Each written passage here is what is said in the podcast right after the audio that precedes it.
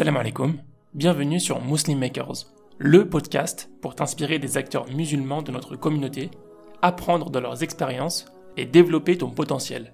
Euh, mais surtout, j'ai créé une agence, donc euh, tout simplement, bah, c'est la continuité euh, naturelle. Auto-entrepreneur, tu es limité par ton temps, tu commences à te faire aider, seconder par un développeur, puis après, tu vas aller un peu plus loin en proposant directement le graphisme, etc. Et donc aujourd'hui, euh, je suis à la tête d'une agence web depuis 2017 euh, euh, qui s'appelle Energydine. On est 15-16 personnes entre Agadir et, Casablanca.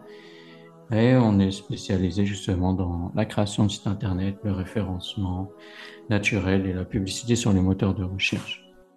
Tu peux suivre les dernières informations du podcast en t'abonnant à la newsletter au compte Instagram Muslim Makers et en rejoignant le groupe Telegram. Tous les liens sont en description. Bonne écoute.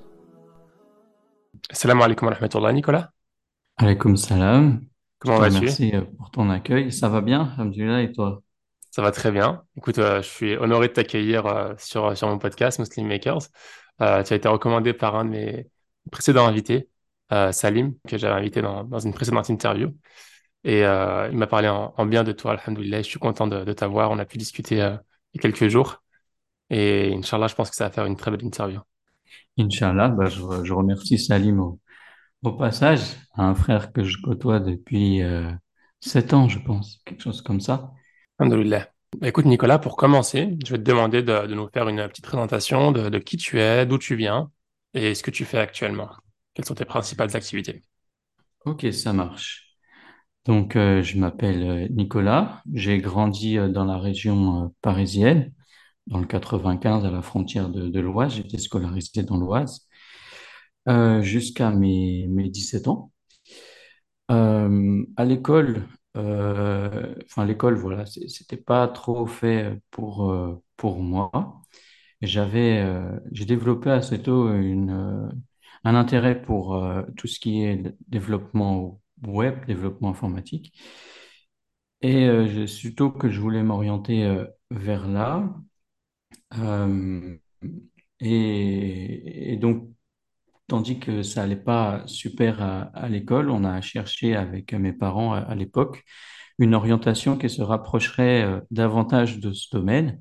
Mais en vérité, on a trouvé des solutions qui, qui, se rapprochent sans vraiment se, se rapprocher. En fait, j'étais orienté vers un, bac pro, euh, ça s'appelle AVM, audiovisuel et multimédia, mais en, vrai de vrai, concrètement, euh, pour, euh, pour quelqu'un comme moi qui cherchait à, à, trouver du, du concret, à, quitter un petit peu les feuilles, les rédactions pour, voilà, faire du concret, faire des stages, etc., je me suis retrouvé dans, dans une formation qui déjà n'avait quasiment rien à voir avec euh, l'informatique, euh, bien que on, on, apprenait un petit peu la maintenance informatique, euh, on devait aussi voir la réparation de tout ce qui était tout ce qui était télé, machine à laver, etc. Mhm. c'était pas trop mon univers, mais surtout encore ça, ça aurait pu me plaire, mais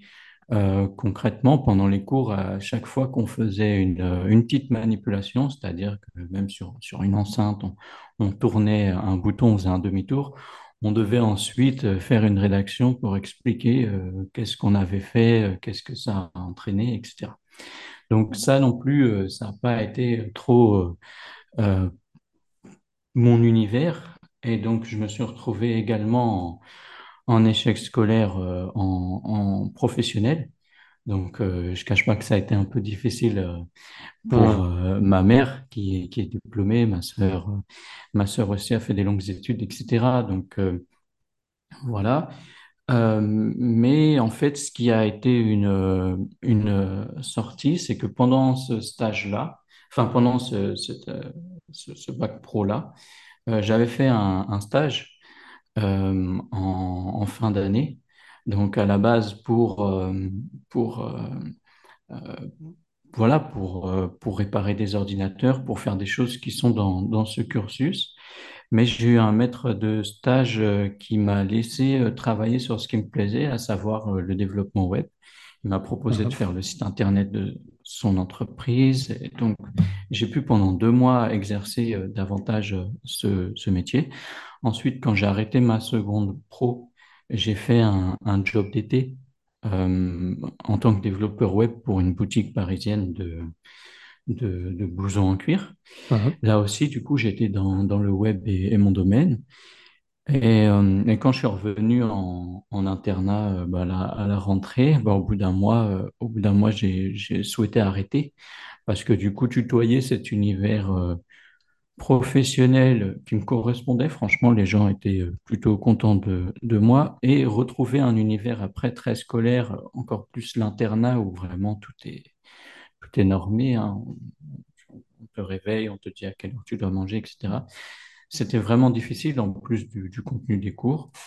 Et euh, j'ai eu la, j'ai décidé d'arrêter, d'arrêter euh, l'école. Ça se passait pas bien avec les professeurs, donc euh, le choix était soit euh, j'arrête l'école, soit malheureusement il y avait un risque qu'il me fasse arrêter l'école, quoi, en gros. Mhm. Du coup, c'était mieux que je prenne l'initiative, ce d'autant que quand j'ai contacté euh, les, les gens chez qui j'avais fait un stage euh, d'été pour leur dire que maintenant je serais davantage disponible. Je me positionnais en freelance en fait, parce que je leur disais que j'avais pas de connexion Internet dans l'internat. Maintenant, euh, je suis disponible. Ils m'ont proposé un CDI.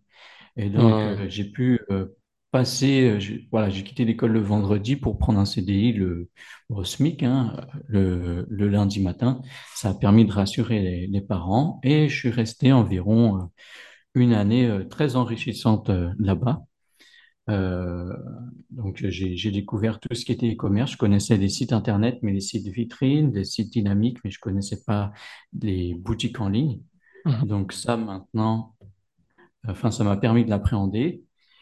Et en fait, après, tout s'est fait un peu rapidement dans mon parcours. J'ai créé un statut auto-entrepreneur. Euh, mon père, qui était euh, à la recherche d'emploi à ce moment-là, il, il, il- il avait quand même une carte de, de, de- commercial. euh, de- en fait, il plaçait des postes à souder d'une usine italienne dans des, dans des magasins en, en France. Euh, les, les fabricants lui ont proposé de pourquoi pas créer un, un site internet, vu qu'ils ils savaient que moi, du coup, j'avais commencé ça. Donc là, je devais avoir 17, euh, 18 ans. Mhm. Et, euh, et du coup, j'ai, j'ai créé un site pour, euh, pour mon père, euh, soudure.pro. Et donc, euh, je te cache pas au départ que travaillant dans une boîte où on faisait des blousons en cuir qui étaient euh, un, produit de grande consommation, lancer les, les postes à souder, ne connaissant aucun bricoleur autour de moi, je pensais que voilà, si on en vendrait deux, trois par mois, ça serait déjà une bonne performance. Mais finalement, au, au fil des années, ça, ça s'est même rapidement, mais au fil des années, ça s'est avéré être un, un gros projet qui fait aujourd'hui plusieurs millions d'euros de chiffre d'affaires par an. Ah. Et en fait, Mhm. euh, et en fait, dans, dans, dans mon parcours, donc j'ai créé ce site-là. En même temps, j'ai créé un, un site, parce que j'ai pas, on n'a pas encore évoqué ça, mais j'avais créé un site pour, euh, pour étudier le, le Coran en, en ligne, en français Mhm. et euh, qui s'appelait coranfrançais.com, qui s'appelle maintenant le coran.com. Et donc, euh, j'avais ces, ces deux sites-là, et mon intérêt, une fois que j'avais créé ces sites-là, c'était de faire venir du trafic dessus. Et c'est comme ça, en fait, que complètement en autodidacte, euh, j'ai, j'ai avalé des livres sur le référencement naturel sur Google. J'ai lu tout ce qui fait, se fait sur Internet à ce niveau, les vidéos, etc. Ouais. Et donc, je me suis orienté vers ce domaine-là, du référencement. Et c'est comme ça un petit peu que j'ai fait euh, ma carrière jusque-là. En 2016, euh, j'ai Alors, pris pourquoi, des... pourquoi tu as voulu ouvrir un, un site euh, sur le Coran? Alors en fait, je me suis converti à l'islam en, en 2013. Et donc, euh, j'ai, j'ai étudié le, le Coran en français dans un livre que Mhm. j'avais acheté à, à la Fnac. Mais de, de, de temps en temps, n'ayant pas le, le livre sur moi, euh, je, cherchais sur Internet Mhm. Voilà, c'était pour mon propre, mon propre usage et j'ai vu qu'en fait les sites internet étaient vraiment euh, euh, pas, pas friendly, quoi. C'est-à-dire qu'ils ne Mhm. s'adaptaient pas au mobile. Il y avait des sites internet où on pouvait lire pas forcément facilement, d'autres où il y avait l'audio. Donc, euh, pour euh, mon usage personnel, à la base, j'ai créé un site euh, euh, où voilà, on pourrait beaucoup plus facilement étudier le, le cours français. On aurait à la fois le texte, l'audio et, des fonctionnalités pratiques, afficher les, versets en phonétique sous les versets en français en un clic, des, petites choses comme ça, reprendre la lecture d'une sourate, l'écoute audio d'une sourate depuis un verset. Donc, typiquement, tu, lis la sourate Al-Baqarah, t'es interrompu, euh, tu reviens, ben, tu as un marque-page au niveau du verset où tu t'es arrêté. Enfin, plein de, de petits trucs comme ça que j'ai ajouté dans le temps en fonction de mon besoin. Quand je lisais dans, par exemple, le mode nuit, je disais la nuit, j'avais mal aux yeux, j'ai dit, ah, ben, je vais coder le mode nuit, tout simplement. Et puis les retours euh, utilisateurs, et donc ça aboutit euh, à ce site-là, qui Ouais, aujourd'hui, Alhamdulillah, visité plus de un million de fois par mois, Inch'Allah. et euh, derrière lequel il y a, il y a une association. En fait, le, le, le site diffuse des publicités, donc soit la régie publicitaire de Google, soit des annonceurs musulmans, des associations, surtout des associations. Par exemple, là, certainement, il y a des associations qui vont proposer d'acheter les moutons pour, euh, pour l'Aïd dans, dans Hmm. certains pays. Donc, euh, et, et- et nous, 100% des, des, des revenus va dans une, dans une association. Ok, Machallah. Et hum, donc ça, c'était un projet à part à côté de ton du, du site euh, Voilà, soudure.com. Ça. tout à fait, tout à fait, soudure.pro. Et pro, puis, Ouais. euh. Et puis, euh, mais du coup, euh, les, les objectifs de ces deux sites se rejoignaient à un moment. C'était deux sites qui étaient là, fonctionnels, avec une belle offre, entre guillemets, mais qui n'avaient pas de visiteurs. Et c'est ce qui m'a fait plonger dans le domaine euh, du, du référencement euh, sur, sur Google. Voilà. Hmm. Donc le référencement, c'est juste en quelques mots, c'est de, de, de faire apparaître le site le plus haut possible sur Google pour pas que, pour que les gens le retrouvent plus facilement.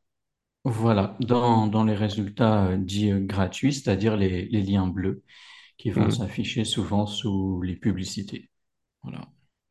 Ok, Et donc, euh, petit à petit, euh, j'ai, proposé mes services à, à, à des, d'autres euh, sites en échange d'un pourcentage sur le chiffre d'affaires, notamment un, un site de, de plantes artificielles. Je voyais le potentiel, je voyais que le site partait de loin. Donc, il faisait euh, 25 000 euros au, début, bien en travaillant sur son référencement, sans publicité, hein, vraiment juste en, en faisant progresser son son positionnement sur des mots-clés euh, de, de son secteur. Euh, je crois que deux, trois ans après, il faisait 100, 170 000 euros, quelque chose, quelque chose comme ça. De, revenus ou de bénéfices? non, non, de, de CA, ça reste D'accord. un, voilà. Et, euh, mais voilà, ça change la vie à la fois de, de l'autre, de l'entrepreneur qui est passé de 25 à, à 170. Et euh, ben moi, mon, mon pourcentage a été très valable. Si les premiers mois, c'était pas valable, ben, dans le temps, dans le temps, ça s'est euh, ça s'est rattrapé. Ouais, Et donc, à ce moment, donc j'étais toujours en... J'étais en départ vers le Maroc. À ce moment-là, je parle de fin 2015, début 2016. ouais, Et, euh, et donc, en fait, moi, je suis installé au Maroc depuis euh, janvier 2000 2016. Donc, euh, je pense que tout le monde s'en souvient, mais 2015, euh, c'était des années très lourdes en France. C'était des années où il y avait des attentats tous les, tous les cinq, six mois, avec l'ambiance ouais. politique qui va avec, avec les débats qui vont avec. Et moi, je, vraiment, je, j'ai pensé à, à aller dans un pays, euh, dans un pays où je serais tranquille à ce niveau-là. J'étais à la recherche aussi du, du, du soleil. Et, Ouais. euh, et euh, le, le, le destin a fait que euh, j'ai rencontré ma future, ma future épouse en, en 2015 et qu'elle était d'Agadir. Et du coup, c'est pour ça que je me suis orienté vers, vers Agadir et que j'habite à Agadir depuis janvier. 2016, quoi. Voilà. Génial. Génial. Donc, euh, voilà, ton activité principale, ouais, c'était d'aider les différents clients à créer leur site internet, à travailler sur leur référencement. Et c'est ce que tu fais encore depuis 2016. Tout à fait. Alors, plus en auto-entrepreneur. Euh, quand je suis arrivé au Maroc, j'ai créé mon propre site de vente en ligne avec, euh, avec ma belle famille de livraison de fleurs au Maroc. Donc, euh, ça, voilà, c'est un, projet aujourd'hui qui livre 300 à 400 bouquets par mois euh, dans tout, dans l'ensemble du territoire marocain. Donc, euh, pour, pour donner une idée, c'est comme Interflora, FloraJet, tout ça, ce qui se fait, ce qui se fait en France, mais au Maroc. Mais surtout, j'ai créé une agence. Donc, tout simplement, bah, c'est, la continuité euh, naturelle. Auto-entrepreneur, tu es limité par ton temps. Euh, tu commences à te faire aider, seconder par un développeur. Puis après, tu vas aller un peu plus loin en proposant directement le graphisme, etc. Et donc, aujourd'hui, euh, je suis à la tête d'une agence web depuis euh, 2017 euh, qui s'appelle Energydin. On est euh, 15-16 personnes entre Agadir et Casablanca. Et on est spécialisé justement dans la création de sites internet, le référencement naturel et la publicité sur les moteurs de recherche. d'accord. Un long chemin parcouru alors, depuis... euh, Oui, oui, oui, c'est ça. Ça a été euh, l'activité dans laquelle je me suis plus investi, puisqu'à partir du moment où voilà, tu as, tu as une quinzaine euh, et plus collaborateurs, bah forcément, c'est un- ça, ça, ça devient un projet euh, important. Et donc, euh, voilà, c'est et Energydin, euh, c'est la, la boîte sur laquelle j'ai passé le plus de temps ces, ces dernières années. Ok, Energy Jean, le nom. J'imagine Jean, c'est la religion. Oui, c'est ça. Euh, parce que tu pètes la forme. Non, bah, c'était, c'est, c'est, c'est comme un, un rappel euh, permanent, quoi. C'est, Ouais, je sais plus où j'entendais que euh, il y en a qui, je désapprouve ça, hein, mais il y en a qui se font des, des tatouages comme pour se rappeler, parce qu'ils vont les voir au quotidien, euh, qu'il faut être comme ceci ou comme cela. Bah là, Énergitine, il y a Dine dans le nom, donc euh, voilà. C'est une, une culture d'entreprise, euh, c'est une éthique commerciale, enfin, c'est tout, tout plein de choses qui font partie de l'identité de la boîte, quoi. génial. Donc actuellement, tu as ton agence marketing, tu as beaucoup de collaborateurs. Euh, donc la clientèle est basée au Maroc principalement, avec des grosses Ouais. entreprises, des petites entreprises. Alors en fait, euh, notre clientèle, on va dire, c'est à, c'est à 90% de Français. En France, ça Ah va être euh, des TPE, des PME. Et au Maroc, ça va être des, des grosses boîtes par rapport à notre positionnement tarifaire qui est, hein, qui est élevé par rapport au marché ici. Ici, nos clients au Maroc, c'est Adidas, par exemple, Yves Rocher, Decathlon et, et d'autres grandes enseignes qui vont pouvoir se permettre de payer la, la, la mensualité euh, de, de notre prestation. Donc, on, accompagne très peu de, de TPE, PME marocaines. C'est vraiment plus euh, la, la France ou les grands comptes ici. Ok, donc eux, ils vous contactent. Pourquoi principalement? Parce qu'ils ont déjà des grosses équipes, j'imagine, marketing, des équipes, euh, voilà. Alors. Pourquoi ils ont besoin de vous? Alors Decathlon, par exemple, effectivement, ils avaient déjà leur site internet. Euh, ils, euh, Mhm, ils centralisent tout ce qui est développement en Inde, en fait. Mais le mhm. marketing, c'est quelque chose de, de local. Euh, et c'est quelque chose que j'ai expérimenté juste ce week-end. J'ai un exemple, mais le marketing, c'est quelque chose de local. Et du coup, pour tout ce qui va être euh, community management, réseaux sociaux, euh, même marketing en général, ils vont prendre des boîtes dans le pays dans Mhm. lequel ils, ils travaillent. Euh, donc, quand je disais j'ai expérimenté, c'est tout bête, mais il y a, il y a donc j'ai j'ai développé un un jeu en ligne par navigateur. Et ce week-end, j'ai lancé des, des publicités dans des pays francophones comme euh, Madagascar, par exemple. Et euh, je, je, je dis, euh, les, les Malgaches seront-ils les meilleurs? Et là, diatribe, je ne m'attendais pas, et, et je m'excuse, parce qu'il y a un débat national là-bas que je ne connais pas, euh, comme quoi le malgache, c'est pas apprécié. C'est comme les Amazighs avec le nom berbère, en fait. Ils aiment bien Mhm. Amazigh, ils aiment pas, ils rejettent euh, l'appellation berbère. Ben, c'est pareil. Donc, tous les commentaires, ça a été malgache, malgache, comment ça, malgache? Et donc, je me suis Ouais, repris dans la publication Et euh, c'est un exemple euh, comme quoi euh, c'est essentiel d'avoir des pôles marketing qui soient ancrés dans la culture locale terrain. pour, voilà, pour s'adresser à, à, à la population qu'on vise, quoi. C'est quoi le mot qu'ils préfèrent utiliser ça? Malagasy. Malagasy, d'accord. Donc les Je- Malagasy. Ok, bah, c'est voilà, je intéressant. con- Moi, je je disais, je pas. toujours malgache, mais maintenant, euh, Voilà, Bah, moi jusqu'à hier, c'était pareil. Voilà.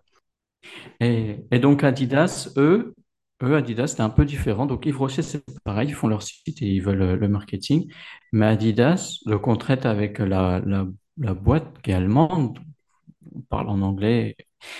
Et- mais eux, ils nous ont, ils nous ont sollicité pour la création du site Internet. Donc on a développé le site Internet, on l'héberge et puis on fait le référencement, etc. Donc euh, les, les- je veux dire, les grands comptes, généralement, c'est pour le marketing, mais il arrive qu'ils nous confient parfois euh, la- le développement. D'accord, très bien. Là, tu, tu cites euh, des grosses entreprises.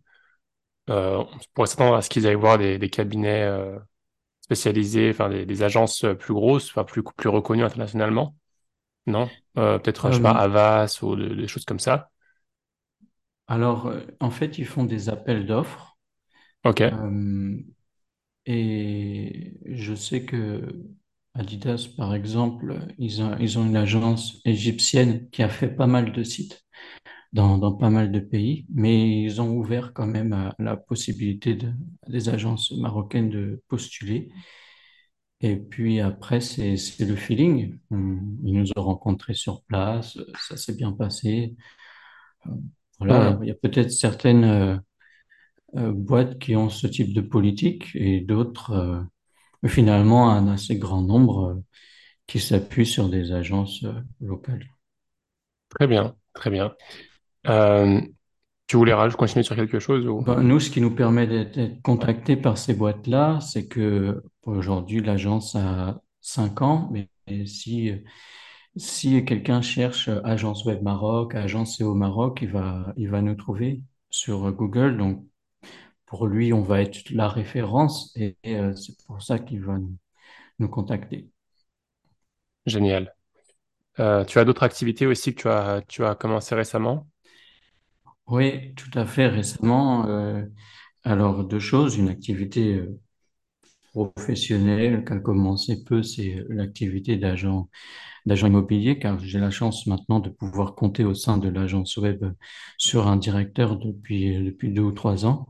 Donc aujourd'hui, euh, dans la, dans l'agence web, euh, je, je m'occupe surtout de la formation des collaborateurs, de vérifier les Hmm, process et de, de, de, de réfléchir, de brainstormer avec le directeur pour, euh, pour le développement ouais. de l'agence. Euh, Tu as pu autrement, déléguer euh, beaucoup. voilà, ça, ça m'a laissé du temps libre pour lancer une agence euh, immobilière en association avec euh, mon meilleur ami d'enfance qui m'a rejoint à Agadir il y a quelques années. Et, donc voilà, c'est, un projet ambitieux. On a commencé il y a, il y a, il y a quelques mois. On, on a vendu quelques, quelques appartements et maisons. Et voilà, Ben, ça c'est une chose, mais ce qui m'occupe davantage en, en ce moment, c'est ce, dans ce qu'on a évoqué la semaine dernière, c'est que euh, donc je suis entré dans le, bureau d'un club de rugby, un club de Hmm, rugby euh, de la région d'Agadir, donc c'est pas Agadir même, mais, mais sa banlieue. Et donc en fait c'est un c'est c'est un club de rugby très modeste et qui avec ses moyens très modestes a réussi à créer un vrai projet euh, c'est-à-dire qu'aujourd'hui, tu as, des centaines de, de joueurs de tout âge, euh, filles et, garçons. On commence voilà, de, du poussin jusqu'au jusqu'au senior. Et toutes les catégories d'âge performent, performent, que ce soit au niveau régional ou national, avec les équipes seniors qui, qui sont en Ligue 2, qui ont joué là, il n'y a, a pas longtemps les playoffs pour monter euh, en division d'excellence, l'équivalent de la Ligue 1. Malheureusement, ce ne sera pas pour cette année. Mais il faut imaginer qu'ils rivalisent donc avec des clubs qui existent depuis très longtemps. Eux existent que depuis 2018, je crois, euh, qui ont, qui ont leur propre stade, leur propre bus, euh, plus de 100 000 euros de budget annuel, voire plusieurs centaines de milliers d'euros pour certaines équipes, même en Ligue 2, parce qu'il y a, il y a des équipes qui sont soutenues par des, des, des très grosses entreprises marocaines. Euh, tandis que ce club a un budget annuel de 5 000 euros par mois. Donc, ça fait 4, euh, 5 000 euros par an, pardon. Ça fait 400 euros quelques par mois. Euh, et, euh, et malgré ça, donc, euh, ben, sur, sur, sur ma page Facebook, on va, on va partager une vidéo dans ce sens, mais ils ont, ils ont arraché leur participation aux, aux ligues nationales avec des maillots de fortune. Ils avaient les Mhm. numéros de maillots scotchés dans le dos. Enfin, c'est vraiment la débrouillardise, quoi. Tout est, tout est en mode débrouillard, Euh, mais par, euh, par leur engagement sur le terrain, etc., ils arrivent à avoir des résultats. Depuis cette année, ils ont une équipe à 15. Là, ils voulaient participer à la Coupe euh, du Trône. Malheureusement, on a dû déclarer forfait faute de moyens, parce qu'un un déplacement pour une équipe à 15, faut imaginer le staff, tout ça. Donc, il y a- avec les remplaçants, il y a une trentaine de personnes, voire plus. C'était 2500 euros, 2000, 2500 euros. Bon, ben, malheureusement, euh, forfait.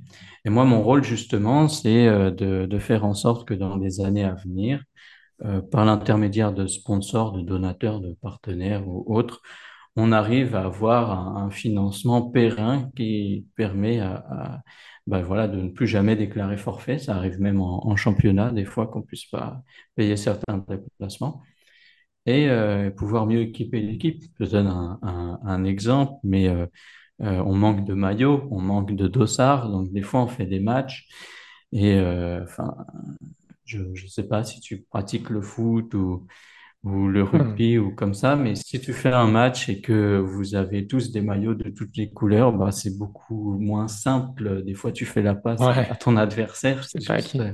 voilà. Donc, euh, donc c'est c'est le c'est le b.a.-ba des équipements qui qui manquent aujourd'hui et on va essayer de de, de, de répondre à, à ce besoin-là dans, dans les mois à venir. La prochaine saison, c'est en, en janvier. Donc de maintenant Mhm. jusqu'à janvier, euh, l'objectif, ça, ça va être de trouver les moyens, justement. Très bien. Tu, tu es fan de rugby, c'est pour ça que tu as rejoint ou c'est quoi la raison pour laquelle tu as Euh, non, pas, pas particulièrement. Euh, le, moi, c'est, le foot plutôt, vraiment. Euh, le rugby, euh, non. Ce qui m'a touché, c'est surtout l'histoire du club et puis euh, le fait que ce soit ben, des, des jeunes de, de la région, de la banlieue d'Agadir, quoi, qui sont. C'est le fait aussi que au, au niveau du rugby, euh, les, clubs en Ligue 2, ça s'arrêtait à Marrakech, donc au, centre du pays. Aujourd'hui, maintenant, on a une équipe euh, d'Agadir qui va représenter tout le sud, euh, maintenant au niveau national, tandis qu'avant, non. Donc, il y a, y a un côté euh, exploit et belle histoire qui m'a qui m'a pas mal euh, touché. Et, Mhm. euh, et puis voilà, c'est- enfin, c'est c'est très important parce que le club de rugby, au-delà du sport, c'est aussi les seniors qui font des cours de soutien aux, aux- aux plus jeunes. C'est un encadrement des bénévoles, euh, des, des seniors. Voilà, c'est un contexte qui est pas super facile. Hein. Justement, on va sortir une vidéo, on voit un petit peu où vivent les joueurs, etc. Ah bah, le, le rugby, euh, le rugby, ça, ça donne un, pas mal de sens à leur euh, quotidien et pas mal de responsabilités. Enfin, voilà, c'est, c'est très, vraiment, c'est très positif et, et Mhm. vertueux comme assaut, quoi. Mhm. Très bien. Euh, donc là, tu, tu es impliqué dans plusieurs activités. Pourquoi est-ce que tu as rajouté l'agence immobilière en particulier? Est-ce que c'est pour avoir un nouveau challenge? J'imagine que tu t'en sors déjà très bien avec l'agence avec l'agence marketing. Alors, euh, bien, c'est, ça, c'est-à-dire que, comme, euh, comme je t'ai dit, depuis deux ou trois ans, il y a un directeur aujourd'hui euh, dans Mhm. l'agence marketing. Donc, alhamdoulilah, ça me permet des fois de, de couper vraiment des longues périodes et je reviens et, et tout se, tout se passe bien, tout est bien géré. Mhm. Maintenant, comment, comment exploiter ce, ce temps libre? Et euh, l'immobilier euh, a beaucoup d'avantages euh, par rapport au, domaine d'activité. Mhm. Il y a, il y a, il y a des sous, c'est un domaine où, où tout le monde sait qu'il y a des sous. Il n'y a pas de barrière à l'entrée au Maroc, contrairement à d'autres pays. Moi, j'ai toujours pas de diplôme hein, depuis, euh, depuis euh, tout à l'heure. Donc, euh, c'était, c'est- c'est une opportunité parmi, parmi d'autres, finalement. Hmm. Et donc, moi, dans, au sein de cette activité, je me concentre euh, justement sur tout ce qui va être web. Pareil, euh, quand les gens cherchent une location, un appartement à vendre, ben, ils tombent facilement euh, sur notre agence et puis sur le management euh, des, des équipes avec mon Hmm. associé. Tu, tu vises principalement quel public? Est-ce que c'est les expatriés, les, les Français ou c'est les Marocains? Ah, franchement, tout public, parce que euh, dans le business en, général, euh, forcément dans l'immobilier, ce qui fait rêver, il y a, eu pas mal de, de, séries, notamment sur Netflix, l'agence, des choses comme ça, des, séries sur des familles qui sont consacrées à l'immobilier. Ce qui fait rêver, ça va être de vendre des villas, ça va être de vendre voilà, des trucs extraordinaires entre 600 et 1 million d'euros et davantage. Ah, c'est bien, quand ça tombe, c'est très très bien, ça fait beaucoup de sous d'un coup, mais euh, j'ai, toujours pratiqué depuis le début de mon activité euh, l'accumulation de petits sous. J'ai vu beaucoup d'amis euh, perdre du temps en voulant passer euh, de, de, voilà, ils gagnent 1500, 2000 euros et ils cherchent des projets pour gagner 10 000 euros par mois. C'est difficile de trouver un projet pour gagner comme ça du jour au lendemain euh, 10 000 euros par mois.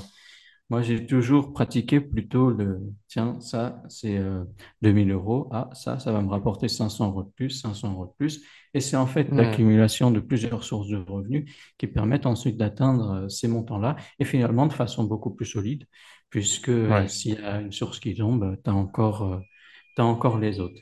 Et dans ouais. l'immobilier, c'est pareil. Euh, beaucoup auraient tendance à se concentrer sur le luxe, etc. Mais ce qui, ce qui fait le pain de tous les jours, ça va être les locations classiques, meublées, longue durée, euh, les locations de vacances pour les touristes euh, ou euh, des choses comme ça. Donc Ah, tu fais les locations aussi. Tu fais les, les achats, ventes et locations. voilà. Et c'est tout venant, en fait, Euh, à partir du moment où il y a un besoin qui est, qui, qui est sérieux et qu'on a une offre, bon, ben voilà, ça, ça match. Ok. Le marché de l'immobilier euh, au Maroc, il se porte comment? Est-ce qu'il est solide? Il est en croissance? Nous Parce qu'il y a beaucoup de personnes qui sont intéressées il y a- parmi l'audience, euh, pas principalement en France, hein, euh, mais on entend souvent les gens qui veulent soit s'expatrier euh, au, Maroc pour quelques années ou, ou à vie ou quoi que ce soit. Est-ce que tu, nous, tu peux nous parler un peu du marché de l'immobilier au Maroc, à Agadir et dans le reste du Maroc? alors, en fait, ça va être vraiment propre à chaque région.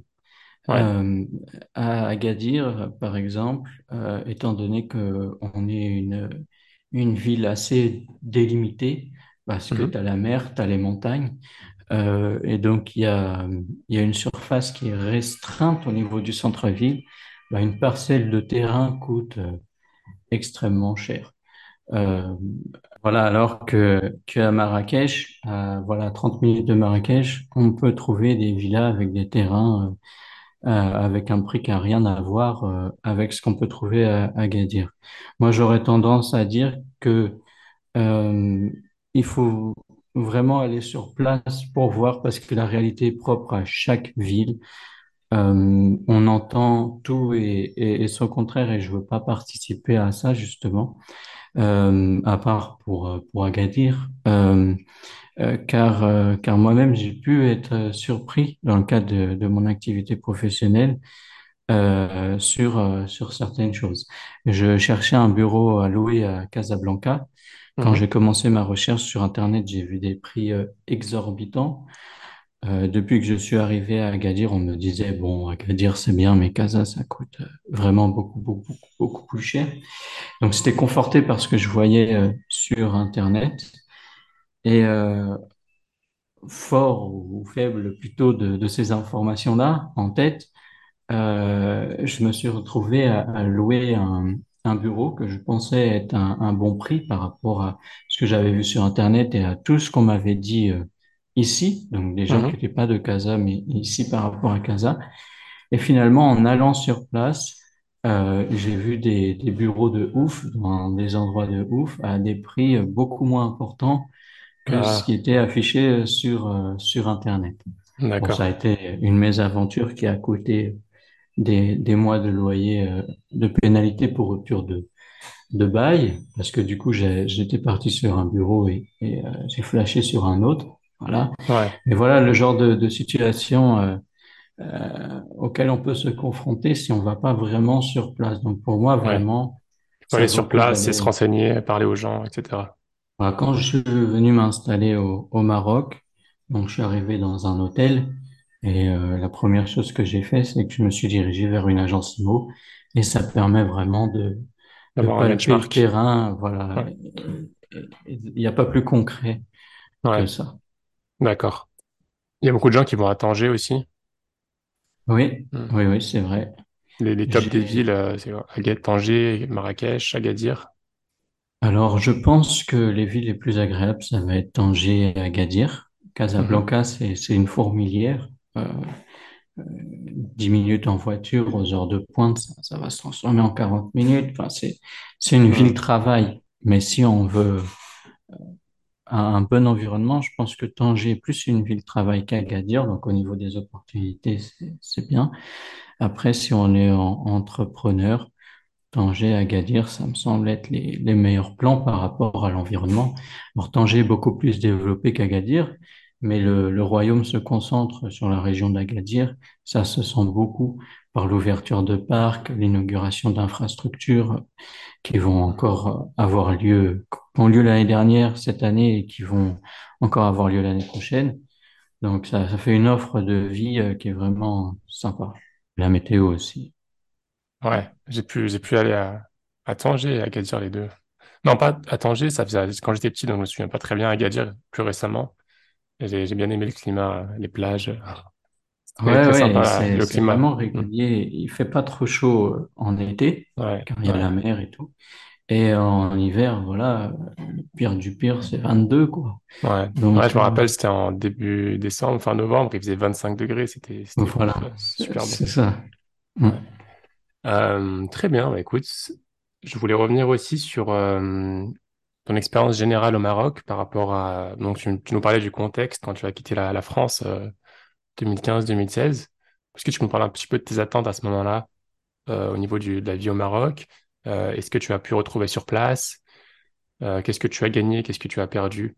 D'accord. Alors, franchement, je, je me suis vraiment pas posé de cent mille questions. Euh, j'ai, pour, euh, pour tout te dire, j'ai rencontré donc euh, ma future épouse En octobre 2015, c'était mes premiers pas au Maroc, mes premiers pas à Agadir.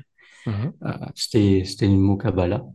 Et euh, une fois que le, le- le- voilà, que le, projet était sérieux, euh, donc euh, je me suis dit, je vais aller du coup au, au Maroc et dans cette région. Donc, j'ai pas du tout fait le processus de me renseigner en amont euh, sur le pays, etc. C'est vraiment sur le tas, sur place, que j'ai découvert un peu tout.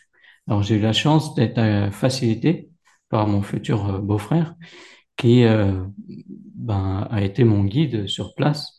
Grâce à lui, j'ai trouvé mon appart, j'ai quitté l'hôtel pour l'appart, etc., etc. Mais du coup, euh, en tant que Français, avec mes habitudes de, de français, euh, qui ne s'était renseigné sur rien du tout, euh, quand je suis arrivé au, au départ, je je savais même pas euh, qu'il y avait des, des très grandes surfaces. Donc les premiers jours, j'allais faire euh, mes courses euh, dans, dans ce qu'on appelle ici les hanout. Donc pas pas grand grand chose. Je trouve pas non plus les produits auxquels j'avais l'habitude jusqu'à euh, qu'on me dise ah bah tiens on va aller à Marjane. C'est quoi Marjane? Et finalement j'ai vu que ça ressemble en tout point euh, à nos grandes surfaces françaises, dans mhm, lesquelles j'ai retrouvé tous les produits que j'affectionnais. À savoir, moi, je suis euh, breton, le beurre de micelle paysan breton, c'est important. Donc, ça, ça coûte, euh, ça coûte ici avec l'import. Mais franchement, au niveau des habitudes alimentaires, etc., du coup, t'es pas du tout, t'es pas du tout euh, bouleversé. Au niveau d'Internet, alors, il y a beaucoup de gens qui connaissent pas le Maroc, et encore plus dans mon contexte où euh, il n'y avait pas de Marocains dans ma famille, et puis euh, j'étais dans un lycée catholique de l'Oise. Enfin, ouais, la, mixité faisait pas partie de, de mon environnement. Mhm. Donc, euh, pourquoi tu vas au Maroc? Est-ce que par rapport à ton métier où il y a besoin d'Internet, ça va être, tu vas pas avoir des difficultés, pensant qu'Internet n'était pas forcément développé euh, ici, euh, ou des, des, des amis qui demandent avant de venir, est-ce qu'il y a des pharmacies? Tu vois? Hmm. Euh, Ouais. euh, donc, vraiment une, une, une méconnaissance. Mais voilà, quand je suis arrivé sur place, j'ai vu que franchement, ben, tout est pareil. Il y a l'avantage d'avoir les, les petits taxis ici. Euh, je pense que c'est une offre liée au fait qu'une voiture, ça coûte cher et qu'il y a beaucoup de gens qui n'en ont pas. Donc, on a les petits taxis qui vont coûter, euh, euh, allez, qui vont coûter un euro pour faire une distance de 10 minutes. Moins cher qu'un ticket de bus euh, voilà, c'est ça. Tu peux te déplacer partout. Tu étais très mobile, même si tu n'as pas de, de voiture et, et pour peu.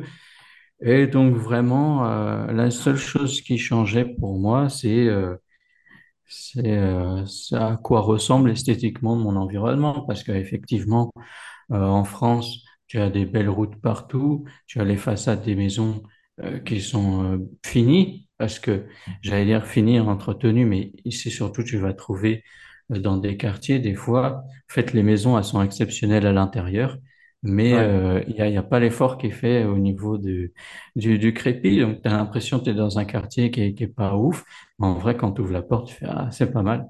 Euh, donc, euh, c'est euh, bah, les espaces verts, il y en a beaucoup moins, euh, surtout dans la région d'Agadir. C'est vrai que maintenant, quand je vais voir ma famille, euh, euh, donc euh, soit en Bretagne, soit en région parisienne, quand je vois un champ de colza, donc euh, tout jaune, je fais waouh, c'est très très beau.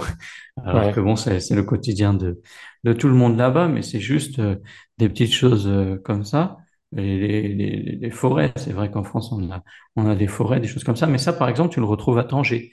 Moi, là, je parle de, de mon contexte Gadiri, où euh, ben, on vient d'inaugurer des parcs, mais euh, avant ça, des espaces verts, euh, t'en as Hmm. pas, quoi.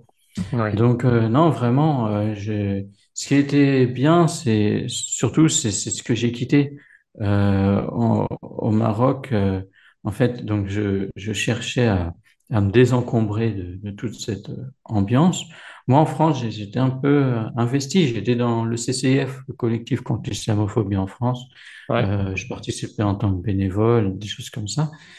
Euh, donc j'étais investi euh, et, par, euh, voilà et, et, et je suivais un peu tout ce qui, se disait d'un point de vue politique, les débats dans la communauté, tout ça. En venant ici, euh, en fait, euh, j'ai vu que le, le temps de cerveau et l'énergie que ça pouvait me, me pomper, tous ces débats, toutes ces contrariétés euh, Hmm. en France, ben je l'ai recyclé pour le mettre euh, au bénéfice soit de ma famille, soit euh, de mon activité professionnelle. Euh, et j'ai l'impression que ici, voilà, de toute façon, on est beaucoup plus léger. Par exemple, pendant le Covid, on va dire 9 articles sur 10 ou 10 articles sur 10 euh, en France, c'était toujours le Covid, le Covid, le Covid. Ici, c'était deux articles sur 10. On a ouvert les restaurants un an et demi avant, avant la France. Et puis, on prenait les choses avec beaucoup plus de recul et de philosophie, moins d'hystérie.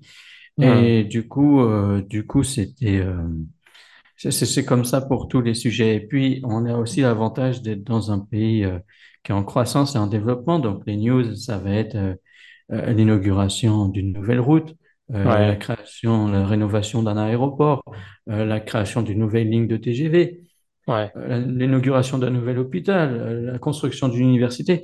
Alors qu'en France, euh, ça va toujours être négatif. Plus, je pense même que, que que, que ce qui est vraiment la réalité. Je pense que vraiment, je sais pas, mais il y a une culture médiatique, pour moi, de cannibale, c'est-à-dire qu'en France, on a tendance à, à chercher toujours à, à, à s'auto-critiquer ou à trouver du mal là où il y en a pas. Il y a vraiment un traitement négatif de toutes les activités, alors qu'ici, non. Et ça, vraiment, ça fait, ça fait du bien. Et ça se, ça se ressent vraiment. euh, au quotidien. Vraiment, ça change, ça change les choses. Et quand je vais en France, des fois, je suis surpris par des toutes petites choses parce que euh, j'ai plus l'habitude. Mais quand tu prends le train et que sur un voyage, donc tu fais voilà, Chantilly, euh, Chantilly, Paris. Euh, tu as, plusieurs messages. T'as, euh, ah, bon, je suis d'accord avec les messages, mais une simple affichette aurait suffi. Ne pas mettre, enfin, faut pas mettre les pieds sur les chaises, sinon c'est amende. Ensuite, on te dit, fais attention à tes affaires, il y a des pickpockets. Ensuite, on te dit, attention, l'étiquette des, des, des bagages est obligatoire, sinon on va les considérer comme abandonnés, on va les détruire. Et, et en fait, c'est constamment des messages comme ça. Toi, tu as juste envie de, de voyager tranquillement. Tu te dis, je me dis que vraiment, ça doit jouer pas mal sur l'inconscient des gens d'être Ouais, euh, contact, d'être euh, voilà, bombardé de messages d'appel à la vigilance ou de trucs comme ça en, permanence. Je trouve que ça prend vachement la tête. Et si euh, on se prend moins la tête, de toute ok, façon, je, je crois que l'Afrique en, en général est réputée pour ça. On se prend moins la tête euh, ici. ouais. Merci pour ton retour d'expérience. Euh, est-ce que tu comptes rester au Maroc à vie ou tu penses rentrer un jour en France? Alors, euh, hmm, je pense es rester ouvert. Maroc à vie. Ouais. Je, je reste ouvert, mais euh, tant que la, enfin, à chaque fois que je vais en France, j'ai envie de revenir ici. Mhm. Euh, par rapport aux raisons évoquées, euh, par rapport à l'ambiance, au stress des gens, enfin, vraiment, je vois que les gens se, se, se, du mal pour un tout et un rien. hein. Le- on- voilà, je vois vraiment maintenant une, une différence importante euh, Mhm. entre de, de culture entre entre les deux pays. Ouais, Euh, après, euh, non, vraiment Maroc, hein. Franchement, parce que en fait, euh, plus le temps passe, plus le pays se développe, et donc euh, ce que tu peux euh, trouver cool ailleurs quand tu voyages, ben, en fait, ça arrive. Donc ouais, Maroc, ça se développe, ouais. Euh, Ouais. je sais pas si tu as des enfants actuellement. Oui, j'ai Ouais, une petite de trois ans et demi. ok. Au niveau de l'éducation euh, au Alors au Maroc, euh, tu, poses des questions? Alors, euh, je me suis posé des questions mais a- auxquelles on a répondu. Donc, je vois beaucoup, je vois dans des groupes des gens qui veulent s'installer au Maroc, qui veulent euh, des écoles françaises, etc. Donc, déjà, ça coûte une blinde. Et puis, en plus de ça, euh, pour moi, c'est pas vraiment la, la meilleure éducation qu'on peut apporter à un enfant. Mhm. Il faut pas penser que le niveau euh, des, des écoles marocaines est inférieur aux écoles françaises. C'est pas vrai. Mhm. C'est beaucoup plus compliqué. Euh, en France, on a, je sais plus combien, 95, 98% de taux de réussite au bac. Ici, on est à 50. Donc, euh, il y a, y a des mauvais élèves et il y a des très bons élèves. Et euh, des, en maths, par exemple, ce qu'on apprend au lycée en France, ils l'apprennent beaucoup plus tôt au Maroc. Ouais, moi, ce que je vais privilégier, euh, parce que du coup, en tant qu'employeur, j'ai vu pas mal, j'ai passé pas mal d'entretiens et j'ai vu les choses, euh, c'est une école privée marocaine pour tout ce qui est euh, primaire et collège, parce que c'est dans les écoles privées marocaines qu'on apprend vraiment les langues. Mhm. Toutes les personnes qui sont bilingues ou vraiment, on peut penser qu'elles sont nées en France, elles ont fait leur euh, primaire et leur collège euh, dans un privé. Mhm. Euh, pour le lycée et pour euh, la, la, la suite des études, le public est très très bien. Il y a une différence culturelle au niveau de l'appréhension des diplômes privés vs publics ici. C'est qu'en France, on va tendance à, à- à- à- on va avoir tendance à valoriser le diplôme de l'école prestigieuse privée, tandis qu'ici, le réflexe, ça va être, ah, il a acheté son diplôme. Il n'est Mhm. pas forcément intelligent, mais les parents, ils payent 1000, 2000 euros par mois, euh, il a eu son diplôme. Du coup, on accorde plus de, de mérite et de légitimité à quelqu'un qui l'a eu dans, dans le public, ouais. euh, où c'est pas facile. Moi, je vois mon beau-frère, il est ingénieur, il a un bon poste dans l'État, mais bon, c'est, un concours où tu as des centaines de personnes qui participent. Enfin, voilà, il faut vraiment, vraiment savoir se distinguer, quoi. Mm. Mhm. Et puis, euh, ben, les, les écoles françaises, elles, euh, il y a une sorte d'élitisme. Euh, élitisme et de, voilà, tout ce qu'on n'aime pas euh, dans, dans, dans la culture un petit peu, euh, je vais, je caricaturer, mais colons euh, s'y retrouvent un petit peu dans, dans, dans l'ADN de l'école. Et Ouais. moi, j'ai pas Par envie d'avoir des. Ben, en fait, déjà, il faut être euh, très. Ouais, si tu mets tes écoles dans une, tes enfants dans une école privée française, euh, déjà, elle va côtoyer que des gens très riches. Hmm. pas du tout de mixité sociale. En plus de ça, euh, le voile est interdit. C'est Hmm. une école française, le voile est interdit. Donc, il y a quand même un gros décalage entre ta vie en société, où tu as pas mal de filles qui sont voilées, tu vas voir, admettons, tes, tes cousines, ta, ta maman, tes tantes qui sont voilées, et toi, à l'école, t'es interdit. Donc, euh, un peu bizarre. Et puis après, des échos que j'ai, bon, bah, c'est, on, y retrouve les mêmes mœurs qu'on a euh, euh, en France, quoi. Donc, euh, Hmm. au, au niveau de, des, des relations filles-garçons, au niveau des soirées euh, où peut y avoir de l'alcool, etc. Pourquoi, pourquoi venir euh, au Maroc si finalement euh, tu, tu t'orientes après vers une école comme ça où, où tu vas retrouver tout ce que tout ce que tu as cherché à quitter, quoi. Ok. Ok, bah merci pour ce retour. C'est intéressant de savoir ça. Toi, tu parles pas, enfin, tu, tu parlais pas arabe avant de venir euh, au Maroc et tu parles toujours pas spécialement arabe. Non, le, non, le, le- dialecte? ouais, le Darija, non, Bon, c'est lié au fait que déjà les, les langues, hein, euh, ni l'anglais ni l'espagnol, donc l'arabe, c'est un, niveau au-dessus, euh, Ouais. ça rentre pas. Comment Et ça s'est puis, passé l'intégration, euh, l'intégration, je veux dire, euh, en parlant de temps 100% francophone, tu as pu t'intégrer facilement, ça a été compliqué? oui, aucun, vraiment aucun, aucun souci. Plus de soucis quand, quand je joue un match de foot Mhm. euh, et que, que je comprends pas les, les consignes. Là, c'est plus compliqué. Euh, mais autrement, euh, non, parce que même celui qui parle pas français, étant donné qu'on est un pays touristique, il aura quelques mots, et ces quelques mots seront largement suffisants pour qu'on arrive à, à se comprendre. Ok, super. Et puis, toutes les études supérieures, même si ça va changer, mais il faut savoir qu'au Maroc, toutes les études post-bac sont en français, à part Hmm. le droit. Donc, euh, voilà. Ça va changer et l'Afrique en général euh, s'oriente vers l'anglais. Hmm. Très bien. Bah écoute, Nicolas, on arrive euh, vers les questions de la fin que je vais te poser bientôt. Est-ce qu'il y a un thème ou une question que je t'ai pas posée que tu aurais aimé que je te pose avant ça?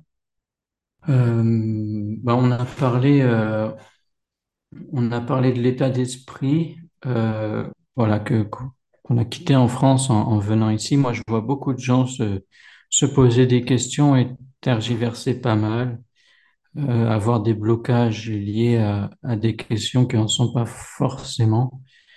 Euh, je pense que l'éducation des enfants, alors c'est vrai que c'est plus compliqué si Si, voilà, ils ont grandi en France, ils parlent pas arabe, mais je pense que si tu les mets en privé marocain, ils seront très bien pris en charge.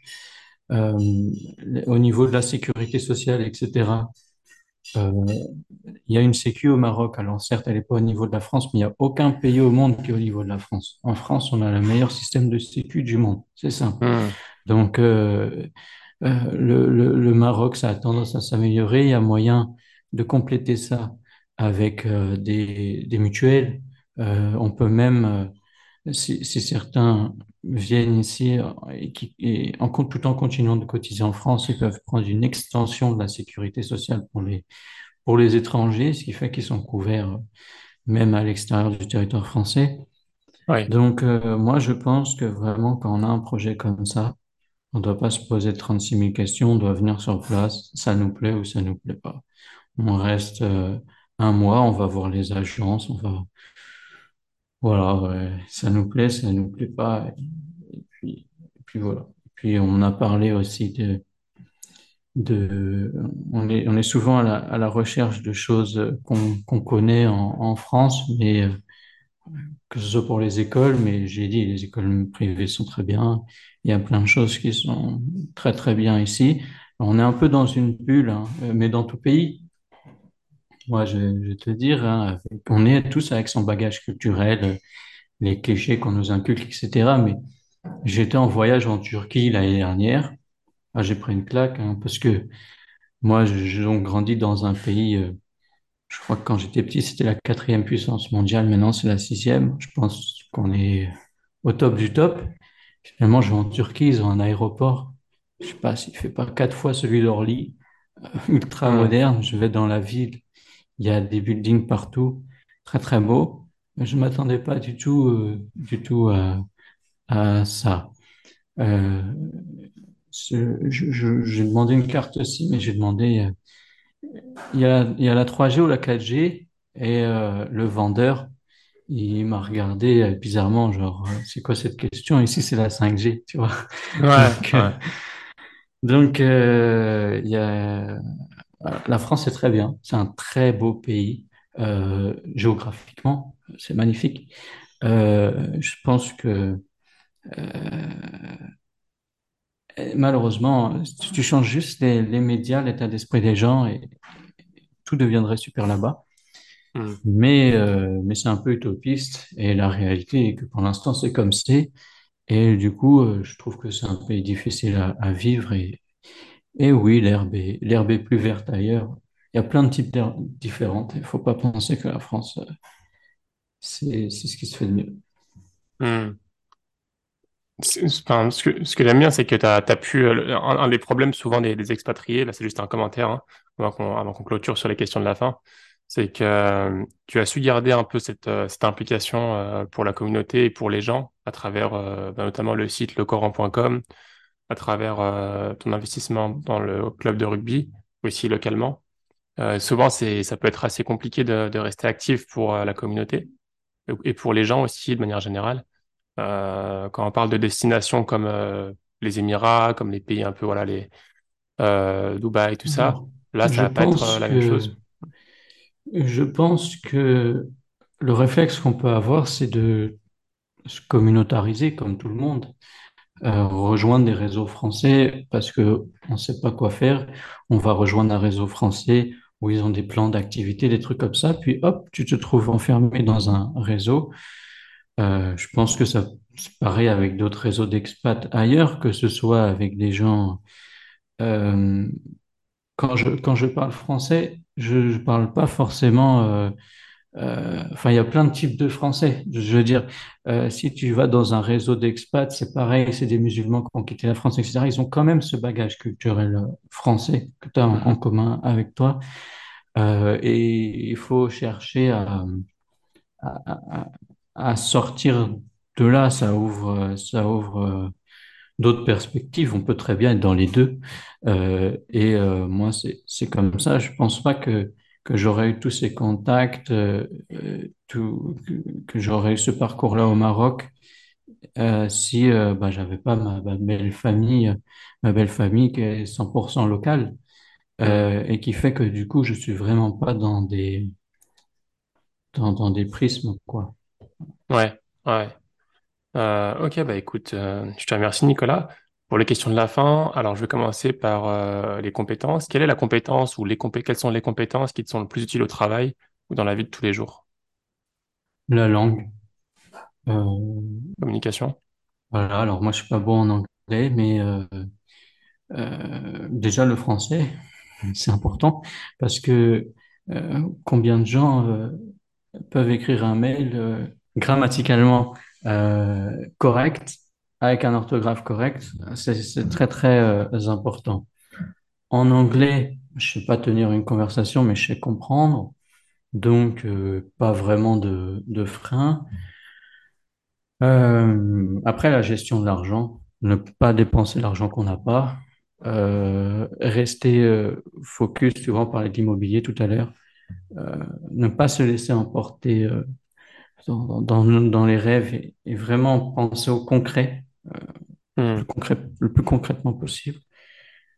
Et voilà, après, moi, ben, mon métier, je l'ai fait avec mon bagage de, de développeur web, donc la programmation informatique.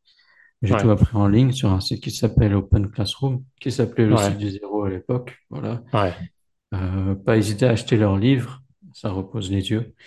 Et on apprend aussi bien la programmation dans les livres, en- bien sûr le livre à côté de l'ordi, euh, pour faire euh, ce qui est, pour pratiquer ce qui est appris. Mais franchement, c'est, très très bien. Et puis la version premium coûte 20 euros par mois. C'est moins cher que toute école privée. Il faut, faut en profiter. hein. Ok, génial. Euh, quelle est la chose que tu préfères dans ton travail? Euh, bonne question. Ben, franchement, euh, dans, dans le référencement, il y a un côté challenge. On peut, une boîte, euh, bah, co- typiquement comme Soudure.pro, nos concurrents, ça va être Mano Mano, donc Ouais. euh, grosse marketplace euh, avec des actionnaires qui injectent des millions. Euh, tu vas avoir euh, la marketplace de Leroy Merlin et plein de trucs comme ça. Et faire sa, pl- sa place parmi euh, tout ce monde, c'est un côté un peu challenge euh, Hmm. qui est, euh, qui est sympathique. Après, c'est voilà, c'est que le marketing, c'est il faut être euh, malin dans le bon sens du terme, c'est-à-dire que tu ne te bats pas avec les mêmes armes que justement Mano Mano, tout ça, qui ont des millions à dépenser. Moi, j'ai dû développer Studio.pro avec un, une enveloppe de 3 euros par jour, 90 euros par mois. Donc, Ouais. forcément, tu dois être le plus pragmatique euh, possible, quoi. Tu peux pas te, te permettre quoi que ce soit parce que ça coûte Ouais. cher un, un clic. Et, euh, et voilà, après, moi, ben, c'est, le, les collègues, j'apprécie beaucoup échanger avec les collègues, euh, leur apprendre des trucs. Au Maroc, comme on fait rentrer des, des euros euh, on peut proposer des perspectives d'emploi qui sont sympas pour les collaborateurs, donc ça, ça change la vie aussi. Donc euh, voilà. Des euros, j'ai pas, pas trop compris. C'est-à-dire que tu peux Euh, euh, comme, euh, payer en comme au? Maroc, oui, on, fait rentrer des euros et on peut proposer des prestations en offshore qui seront, qui seront beaucoup d'argent pour nous au Maroc et peu d'argent pour une TPE-PME française. Mhm. Eh bien, ça, ça te permet de, de pouvoir proposer des, des salaires ici qui vont être, qui vont être sympas et qui vont changer, qui vont changer la vie des gens parce qu'ils seront contents de, de travailler et parce que ton entreprise est une belle opportunité pour eux, quoi. Ouais, De génial. ce côté-là aussi. Euh, quelles sont tes routines préférées? Quelles sont tes routines préférées qui t'aident à progresser ou bien qui te donnent l'énergie au quotidien?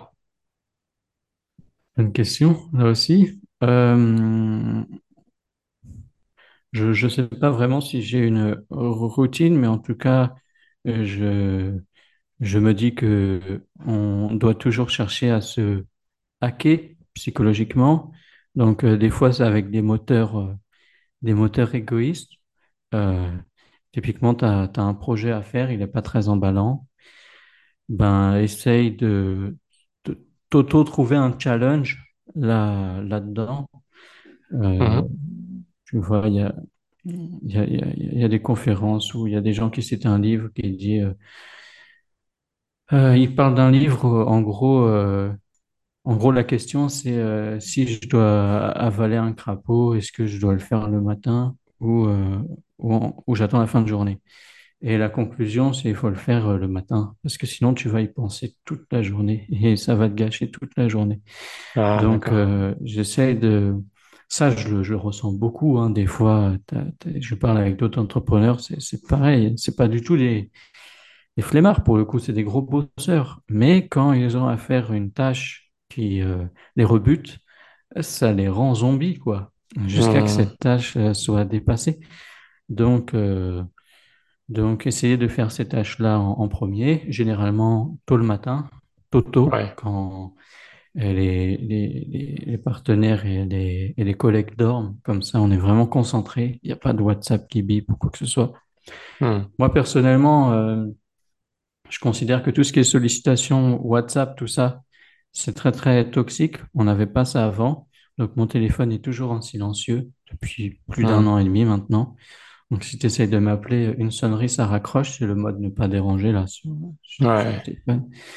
Euh, s'il y a une urgence, tu appelleras deux fois. Et justement, il y a un système qui fait que si tu appelles deux fois dans les cinq Ouais. minutes, ça sonne. Voilà. Donc, euh, je, reste euh, focus euh, et j'essaye de me concentrer sur les tâches qui ont plus de valeur ajoutée Et puis, je prends plaisir à optimiser les process. Je regarde là où mes collègues perdent du temps, j'essaie d'automatiser ou de leur donner des outils qui leur feront gagner du temps. Et, et voilà, je pense qu'il faut essayer de se concentrer et de faire concentrer ses collègues sur ce qui les enthousiasme le plus. C'est généralement là où il y a le plus de valeur ajoutée et euh, Hmm, là où ils vont être euh, bah, beaucoup plus efficaces, quoi. super. Merci pour ces conseils. Euh, est-ce que tu as une recommandation de, de livre, documentaire, euh, n'importe quoi, de référence qui t'a marqué récemment, que tu trouves utile? Père riche, père pauvre. J'aime bien l'idée qu'on est, qu'on est, qu'on grandit avec la mentalité de, de sa classe. Ouais. Euh, donc typiquement, euh, moi je suis de classe moyenne, euh, moyenne aisée, on va dire. Donc ce que j'observe, c'est quoi? C'est que face à certains montants qui sont élevés, je suis pas à l'aise. Je suis pas à l'aise alors que d'autres concurrents sont complètement à l'aise et ils voient pas où est le problème. Euh, typiquement, ça nous est arrivé euh, de, de, de postuler à des appels d'offres et de mettre un prix qui dans notre tête était ouf, euh, vraiment en se demandant même si on ne devrait pas baisser un peu, peut-être qu'on a exagéré. Et finalement, euh, on est la première pos- proposition deux fois moins chère que le deuxième, tu vois. hmm, Alors, est-ce lié au fait que j'ai pas fait d'études, j'ai pas des professeurs qui euh, m'ont parlé des montants, etc., dans les écoles de commerce, etc. En tout cas, je suis pas habitué à ce genre de, de chiffres, ma famille non plus. Et le fait que la famille ne le soit pas, euh, ça, ça crée des barrières euh, psychologiques. ouais. Et euh, donc, ce livre-là, il est intéressant dans, dans ce sens parce qu'il te dit que voilà, les gens qui, ont- qui sont de la, de la- de la- des classes pauvres, ils ont une certaine mentalité, ceux de la classe moyenne aussi, et ceux plus aisés aussi. Et vraiment, ça fait des gros changements. Euh, je veux dire, euh, le, le syndrome de l'imposteur est un des trucs les plus euh, communément répandus. Ben, si demain, un prestataire dans n'importe quel domaine, hein, que ce soit un psy, un avocat, euh, un, un plombier, eh bien, son temps, son taux horaire, euh, il, le double, bah, sa vie va changer. Et euh, des fois, euh, des fois, il est dans une position, c'est très intéressant de, de benchmarker pour se rendre compte que oui, il est vraiment bas pour la même qualité de travail qu'il propose que les autres, mais il a juste une barrière psychologique par rapport au, au ouais, montant. Donc, ce ouais, livre-là fait remettre en cause euh, ça. très bien. Donc, Père riche, Père pauvre de Robert Kiyosaki. Je mettrai ça en description, Inch'Allah. Euh, et enfin, Nicolas, dernière question. Si un auditeur ou une auditrice euh, souhaite euh, te, suivre, suivre ton travail, moi, je sais que tu fais beaucoup de choses, hein. Je mettrai déjà les liens en description, lecoran.com, Energydin. Euh, je sais pas si tu as un site pour ce qui côté immobilier. Je peux mettre en lien. Ouais, je t'enverrai, je t'enverrai le lien, mais si- sinon, ma page Facebook, elle est publique et je partage que des trucs justement liés au, au projet professionnel ou associatif. Et les gens peuvent te contacter dessus aussi, s'ils ont une question. Ouais, tout à Très fait. bien, très bien. Euh, bah, écoute, Nicolas, je te remercie. Euh, j'ai appris pas mal de choses. Euh, je trouve que ton, ton parcours, machallah, est très intéressant et passionnant et il peut donner des idées et peut inspirer pas mal de personnes. On n'a pas tous la chance de pouvoir faire de longues études. Euh, et parfois, voilà, on pense que beaucoup de personnes peuvent penser que voilà, ils peuvent rien faire parce qu'ils n'ont pas fait de longues études. Et tu es la preuve qu'on peut faire pas mal de choses, énormément de choses, euh, tant qu'on a la, la motivation et, et qu'on sait où on veut aller. Voilà. Complètement, complètement. Moi, j'ai, des clients entrepreneurs, donc euh, issus de, de l'immigration. Alors, Mhm. ils ont un niveau d'écriture en français qui est, euh, et, et ça, ça les choquerait pas que je le dise parce qu'ils en ont conscience, mais calamiteux, bah, ça les Mhm. empêche pas d'être chefs d'entreprise, d'avoir des employés et gagner pas mal d'argent dans le domaine euh, qui, euh, qui, qui kiffent, quoi. Euh, et, et que ce soit manuel ou pas, hein, parce qu'il y a beaucoup de métiers euh, qui n'ont pas de barrière à l'entrée. hein. Le développement, par exemple, c'est pas un métier manuel. N'importe qui, euh, n'importe qui peut s'y mettre euh, et, et- et être employable ou même euh, se lancer. euh, sans qualification, sans prérequis. Très bien. Mais écoute, Nicolas, je demande à Dieu qu'il te mette la baraka dans tes projets, qu'il te facilite, à toi et ta Amin, famille. Je te remercie. Euh, je te... Moi, pareil, je te souhaite la même chose. J'espère te rencontrer un, un de ces quatre. euh, Tu passes à- tu passes en France des fois? Euh, rarement, mais quand j'y vais, Enfin, c'est plus région Bretagne. pas Bretagne. Ouais. Moi, je te suis pas trop. Bretagne, mais peut-être qu'il y aura plus de chances si un jour je passe au Maroc. Il y a des chances peut-être en vacances ou que ce soit. Inch'Allah, je rentrerai en, en contact avec toi pour qu'on puisse se rencontrer, Inch'Allah. Je te remercie plaisir. encore et je te dis à, à très vite, Inch'Allah. Salam À alaikum. très vite, Inch'Allah. Alaykoum salam. Si cet épisode t'a plu, je te propose de le partager à trois personnes de ton entourage, à noter le podcast 5 étoiles sur Apple Podcast et à invoquer Dieu pour qu'Allah mette la baraka dans cette initiative. À bientôt, Inch'Allah. Salam alaikum.